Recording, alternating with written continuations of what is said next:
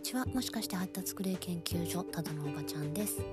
当初ではちょっと育てにくいお子さんの育て方についてまたそのお子さんやご家族の人生についてご一緒に考えさせていただいております。皆様にお伝えしたくて今回ポッドキャストを始めました。ブログの方もぜひご覧ください。